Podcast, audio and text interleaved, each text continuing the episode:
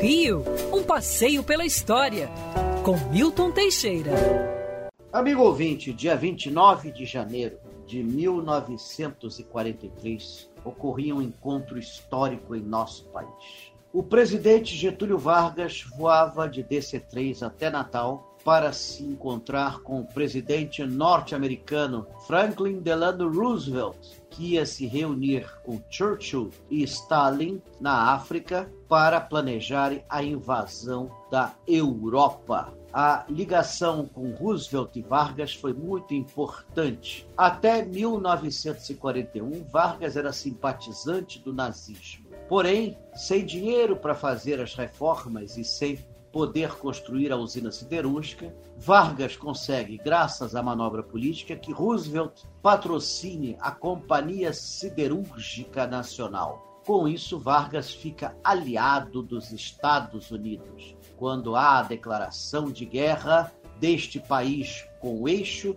o Brasil dá total apoio. Isso garantiu o ódio de Hitler, que refletiu-se no torpedeamento de navios brasileiros. Em 1942, o Brasil declara guerra ao eixo e cede bases americanas na ilha de Fernando de Noronha, Ascensão e em Natal, no Rio Grande do Norte, o caminho mais curto para a África. Lá eles decidem o futuro da aliança e, com isso, o Brasil teve financiado a juros baixíssimos a CSN, Companhia Siderúrgica Nacional, que colocou o Brasil como um país industrializado.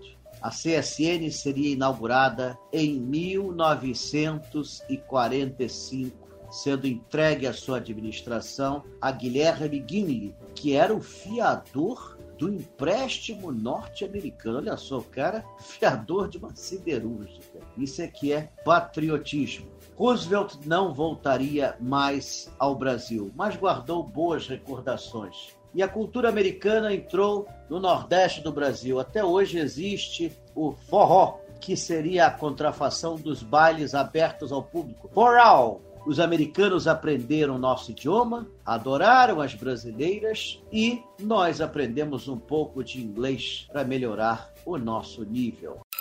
Quer ouvir essa coluna novamente? É só procurar nas plataformas de streaming de áudio.